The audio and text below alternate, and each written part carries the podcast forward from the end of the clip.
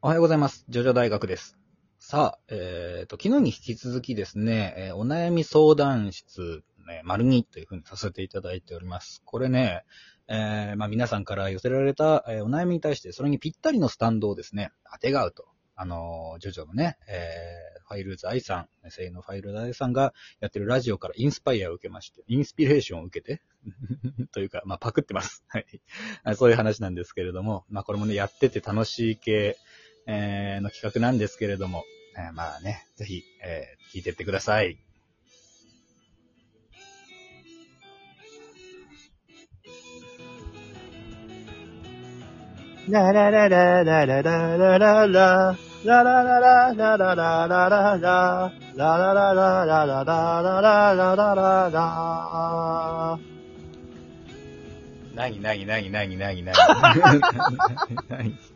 怖いんだけど。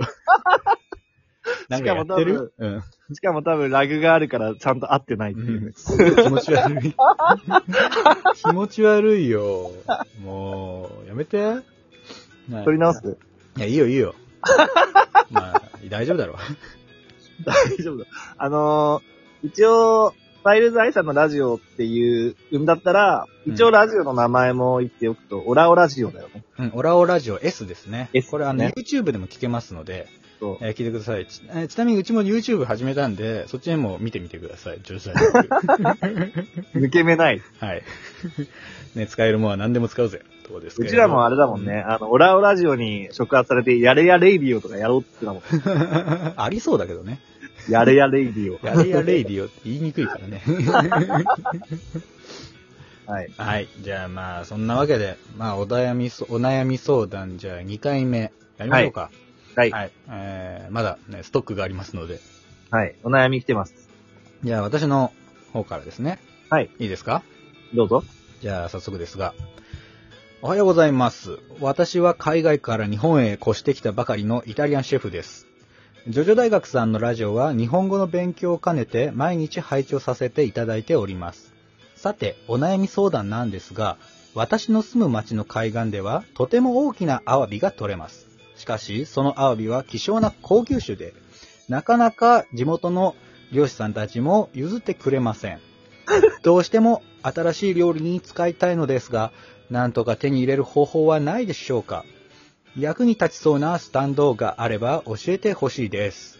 TT さんよりですね。ありがとうございます。あありがとうございます、TT さん。あのー、なんでなの？な、な、なんで、手が、手紙には日本語でちゃんと書いてあるし、なんで片言になるの？わかんない。ちょっとなんか片言で書いてあっカタ、カタカナで書いてあったの？た。うん、全体的に。うん。イタリアシェフですって言う前からもう片言だったもん。いや、うん、ちょっと、イタリア語がね、ちらほら混ざってて翻訳かけたから。なるほどねで。すね。はい。はいさあ、えー、どうしようかね。この、まあ、まあ、み、これね、うんあの、あるのよ。私もね、海辺育ちなんで、あ、そうなんだ。うん。なんでね、あの、夏なんかはこうね、こう、なんだろうな、サザエとか取れるわけよ、海で。はいはいはいはい。だけども基本的には取っちゃいけませんよと。うんうんまあ、じゃあ漁師さんたちがね、管理してる部分もあるから、うんまあ、取るんだったら浅瀬の方みたいなね、はいはい。のがあったんだけど、まあ、結構ね、まあ、がっぽり取って、うんまあ友達もいたよ。うん。うんうん。俺そんなに、あの、息が長く続かなかったから取れなかったんだけど、はいはいうん、まあ言うたら密漁ですね。密漁はダメですよ。密漁は TT さん。はいだから気に入ったって話もある。ね、なっちゃいますけど。どう思いますか？これは。まあ、これは、まあ、シチュエーションが限定されてるんで、はい。要するに、まあ、その海の中のアワビを取りたいっていうことだから、うん。水の中で使いやすいスタンドさえあれば、まあ簡単なのかなと思いましたね。ああ、なるほどね。つまりは、えっ、と、ダークブルームーン。ああ、ね、3部に登場した、それこそ、半魚人のタイプですからね。はい。あの、見た目ですから、そう、水の中でこう、海、なんだろうな、海流を作ったりしてね。うんうん、すごいこう、アワビがね、こう、踊るように取れるかもしれないですね、そうん。れは。ね、踊るように取れますよ。はい。あ、いいんじゃない？あとはうん。ね、あの、地味だけど、忘れがちだけど、あの、ハイプリエステスとかも、あ海で使ってたわね。ね、あの、鉱物とかに化けることができるんでね。うんうんあうんまあ、海の中、海の底とかは、もう全部あの、まあ岩だからね。うんだとか、そういうものなんで、全部あの、自由自在ですよね。まあ、取り付いて、まあ、ひっついて取ってっていうね。うんうん。なんならアワビがね、こうひっついてる岩自体をね、陸まで持ってくるなんてもできそうだけど。ね、まあでも今回はダークブルームーンでいいんじゃないかなって。いいと思います。うんはい。じゃあ、ダークブルームーンで、ちょっと、はい。試してみてください。はい。OK です。さあ、次は。私ですね、じゃあう。ん。えーっと、お便り読みまはいす。、お願いします。忘れてた、俺が読むって。えー、この前、友達と待ち合わせをしているときに、はいはい。冷蔵庫の中に入って驚かそうと思ったのですが、冷蔵庫から出る前に中に入っていることがバレてしまいました。寒くて狭い思いをしたのにとても恨めしいです。ということですね。これは 呪いの、呪いのマゾヒストさんから。呪いのマゾヒストさん、ありがとうございます。はい。え、なんで冷蔵庫に隠れようと思ったんだ驚かそうと思ったらしいです。ちょっと気が狂ってますね。でもね、中身出しちゃったからね、きっとね。多分、うんあとね、頭脳が間抜けなんでじゃないですか、ちょっと。冷は蔵庫の中のものを出しちゃったから、出して隠してないから中に入ってるのがバレた。うん、なんか目に浮かびますね、そのシチュエーション。なんかよく、すごくよく目に浮かびますね。ね えっと、じゃあこれで何？何がお悩みなんだ？とても恨めしいっていうこ。恨みつらみをね、送ってくるんじゃないよ。だから、あの、まあ、はい気を晴らせばいいんじゃないですか。うーん。まあ気を晴らせばというかね。うん。まあ次隠れるんだったらってとこじゃない？なるほど。うん。だったらね、こうぴったりのがありますよ。はい、なんでしょエニグマです。う。エニグマ。そう、エニグマの少年のエニグマ。はいはいえー彼はですね、紙にね、自身も隠れることができるんですよ。なるほど。これは驚きますよ。で、うんうん相手が驚いたら、なんとその相手も、うんあの、紙にすることができちゃうから。二重でびっくり。なるほどね。うん。これはいいんじゃないですか？いや、でもね、僕あともう二つぐらい候補があって。おう、なになにうん。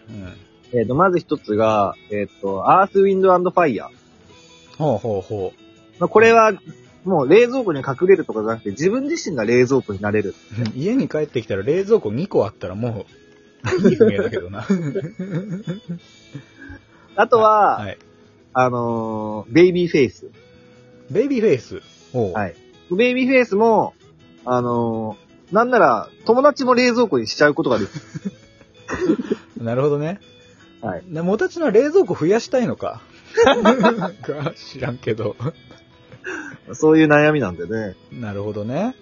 はあー、まあでもそのね、今出た3つはいいんじゃない？い。いいでしょ？うん。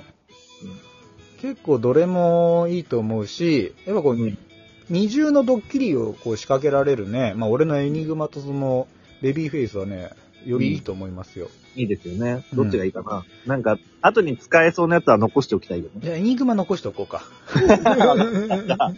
今回は、ベイビーフェイスベイビーフェイスで。はい。ベイビーフェイスを差し上げます。はい。はいじゃあ、えー、もう一本お便りが来てますので、読みますね。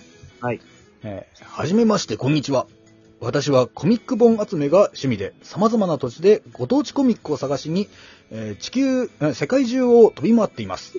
しかし、その道中に乗る飛行機がしょっちゅう墜落してしまい困っています。どうしたらいいですか？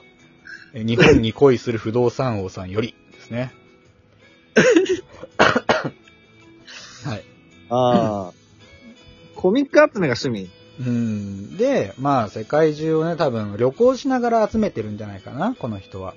はいはいはい。うん。で、まあ、その道中の飛行機が落ちちゃうっていうね、うんう。うんん、不幸すぎるんですけど、私はこの人と一緒に飛行機乗りたくないですけど、ああ、なるほど。俺コミック集めだから、あのーボインゴから漫画を借りたあの人かと思ったけど、違いますね。そっちではないですね。じゃないですね。はい。